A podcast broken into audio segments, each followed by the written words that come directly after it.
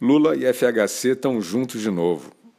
É exatamente isso. Lula, Luiz Inácio da Silva, FHC, Fernando Henrique Cardoso, que vinham conversando nos bastidores, assumiram publicamente o namoro num evento virtual pelo Dia do Trabalhador. É uma comunhão que a gente vai dizer, é uma comunhão bonita, né, depois de tanto tempo de separação. Nessa longa travessia, cada um fez a sua parte.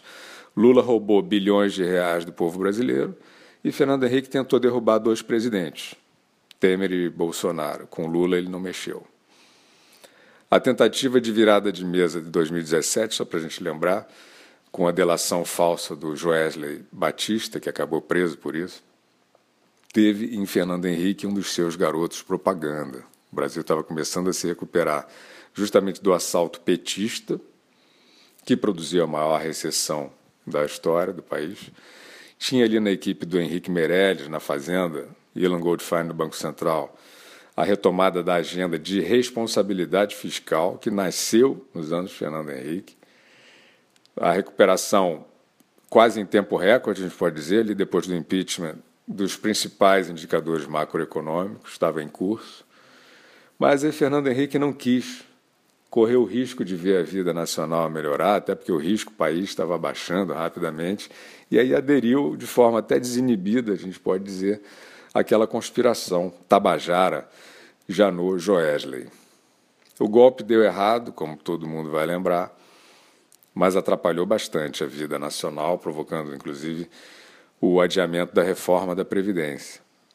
Mas Fernando Henrique continuou sem inibição alguma está na pista de novo, tentando derrubar agora o governo que fez, de fato, a reforma da Previdência. O FHC já avisou, inclusive, que se o presidente Bolsonaro não renunciar, vai ser renunciado.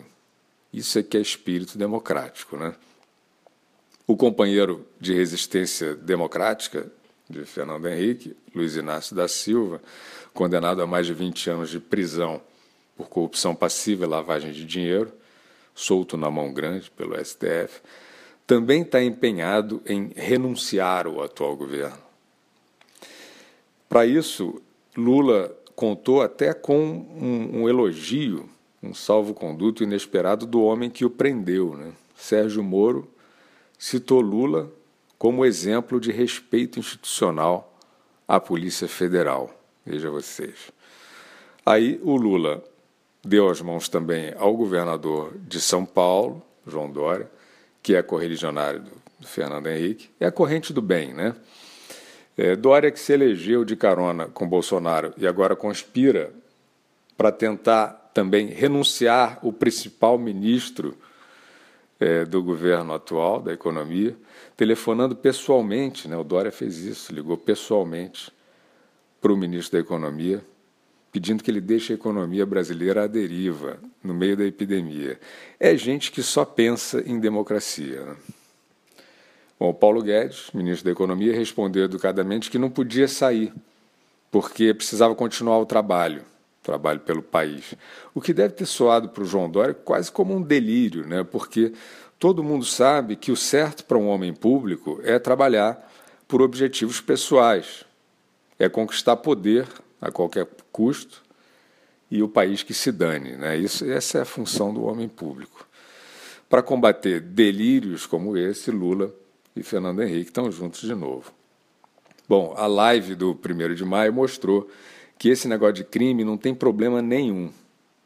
Na data da celebração ao trabalhador, aquele mesmo que foi depenado e empobrecido pelo maior escândalo de corrupção da história, os crimes cometidos contra o povo durante mais de uma década não trouxeram constrangimento algum aos novos parceiros aí da resistência cenográfica. Até porque, com esse negócio de live, fica bem mais fácil esconder as mãos sujas.